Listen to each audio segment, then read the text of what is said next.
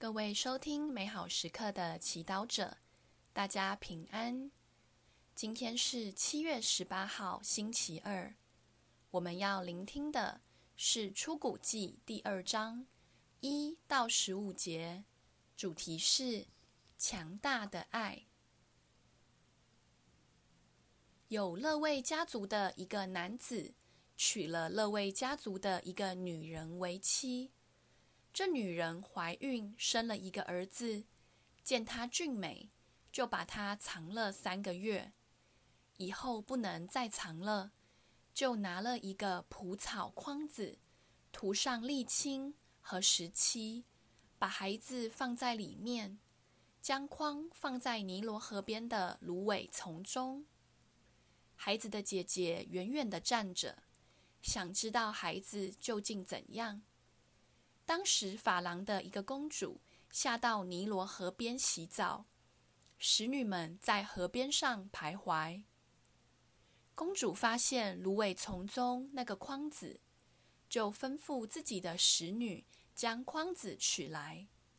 她打开一看，见有一个孩子正在哭泣，就动了可怜他的心，说：“这必是一个希伯来人的孩子。”孩子的姐姐就对法郎的公主说：“你愿意我去从希伯来妇女中给你请一个奶妈，为你乳养这个孩子吗？”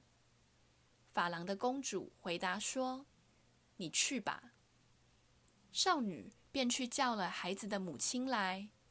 法郎的公主对她说：“你将这孩子抱去，为我乳养他，我必给你工钱。”那妇人就接过去，乳养这个孩子。孩子长大了，那妇人就把他带到公主那里。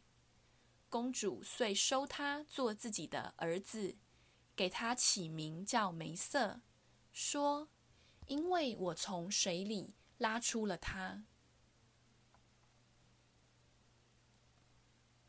圣经小帮手，今天的故事是旧约中最引人注目的故事之一。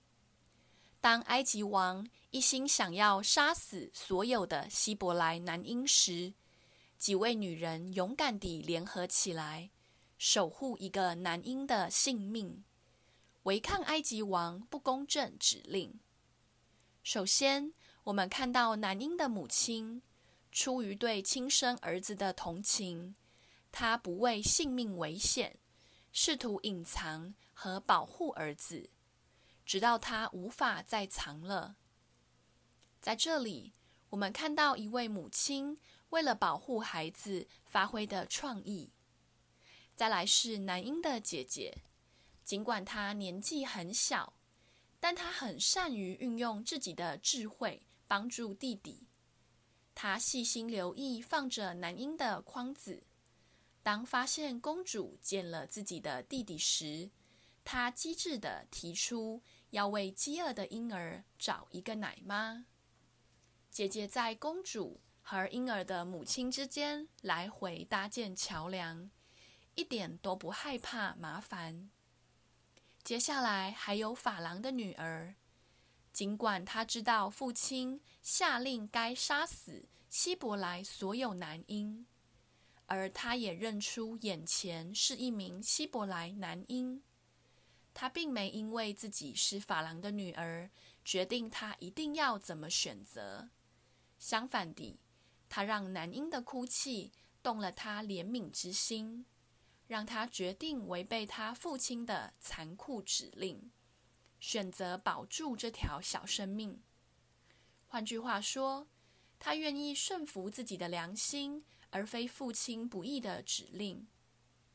最后，我们不能忘记那些无名的使女，她们默默地保守着梅瑟的秘密，也保守了她的生命。这些女性向我们展示了女性与生俱来保护生命的本能。无形中，她们用自己的方式配合天主的救赎计划。今天，让我们也为我们生命中每一个用自己的方式配合天主的计划，孕育和守护生命的女性喝彩，也诚心向她们表达我们的谢意。品尝圣言，细读梅瑟小时候的经历，并默想天主怎么透过这些女性救赎她以及整个民族。活出圣言，向你身边为你生命付出的女性、妈妈、太太或阿嬷等，表达最真诚的谢意。全心祈祷，天主，感谢你创造了女性，让我们透过她们无私的爱，能体验你的大爱。祝福所有美好时刻的祈祷者。今天活在天主圣言的光照下，我们明天见。